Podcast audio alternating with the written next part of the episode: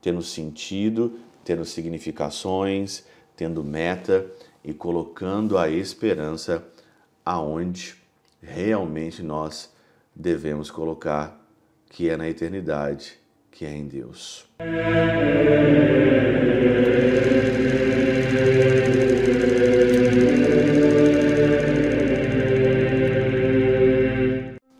Em nome do Pai, do Filho e do Espírito Santo. Amém.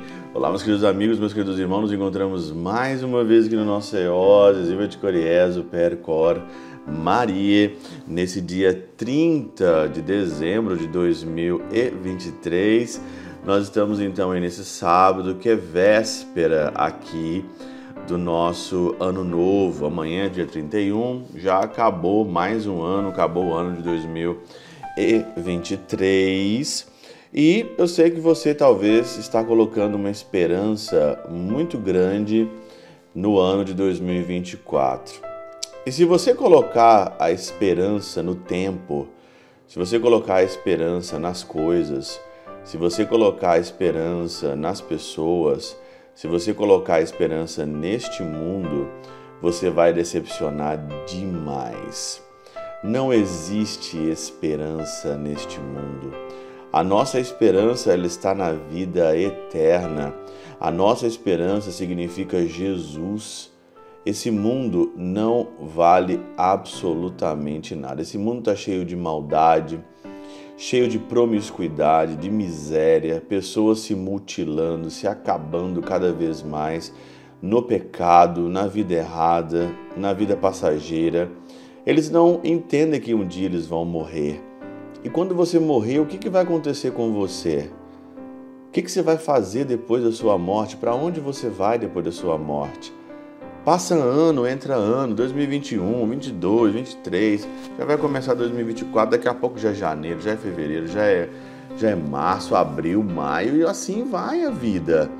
E você vai ficando velho, você vai ficando velha, vai passando os seus dias, e muita gente passa sem um significado na vida, sem uma meta na vida, sem um interesse eterno na vida, vivendo de emoções, vivendo da análise de conjuntura, vivendo da moda, vivendo dos ventos.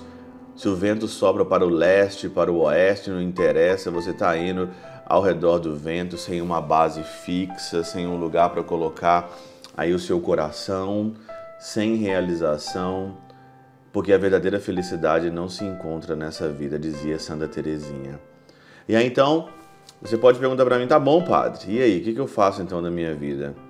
Hoje no Evangelho de Lucas, no capítulo 2, aqui, né, versículos de 36 a 40, é apresentado para nós uma profetisa chamada Ana. E diz aqui, olha, havia também uma profetisa chamada Ana, filha de Fanuel, da tribo de Azer, Estava em idade muito avançada, tinha vivido sete anos com seu marido e desde a sua virgindade, e tinha permane permanecido viúva até os 84 anos, e não se afastava do templo, servindo a Deus noite e dia, com jejuns e orações. Ela também, sobrevindo nessa semana, na ocasião, louvava a Deus e falava de Jesus a todos os de Jerusalém até esperavam que esperavam a redenção. O contexto aqui é a apresentação de Jesus no templo.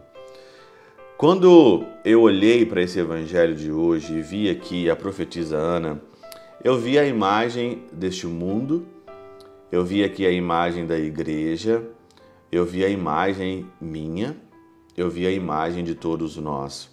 Já era aqui de idade avançada, a idade avança, as coisas avançam. Tinha vivido já sete anos com seu marido, ficou viúva.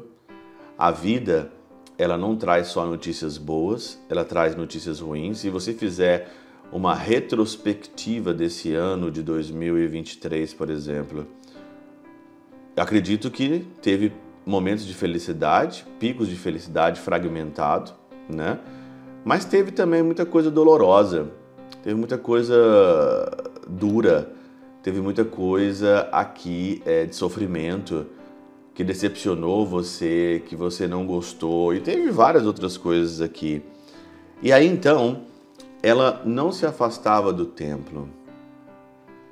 Acredito eu que esse ano de 2023, se você não passou no templo, eu passei no templo, mas fazendo uma revisão da minha vida, eu deveria ter rezado muito mais. deveria ter ficado muito mais no templo, servindo a Deus, claro, noite e dia, noite e dia com jejuns e orações. Por que, que nós não, não pegamos aqui agora esse, essa parte e coloca isso na vida, coloca isso para 2024, coloca isso para todos os dias desse ano que vai se iniciar. Servir a Deus, não se afastar do templo dia e noite, servir ao Senhor com jejuns e orações, falar, louvar a Deus, falar de Jesus e esperar o nosso fim, esperar a nossa redenção. Está aqui o exemplo de uma mulher que mostra para nós o que a gente não fez, que deveríamos fazer, e o que a gente pode fazer no dia que vai se iniciar, nesse dia de hoje. 2024 talvez está muito longe ainda, né? 2024 daqui a dois dias praticamente, mas quem sabe não começar hoje? Por que não começar agora o que nós devemos ser? Dizia São Cipriano.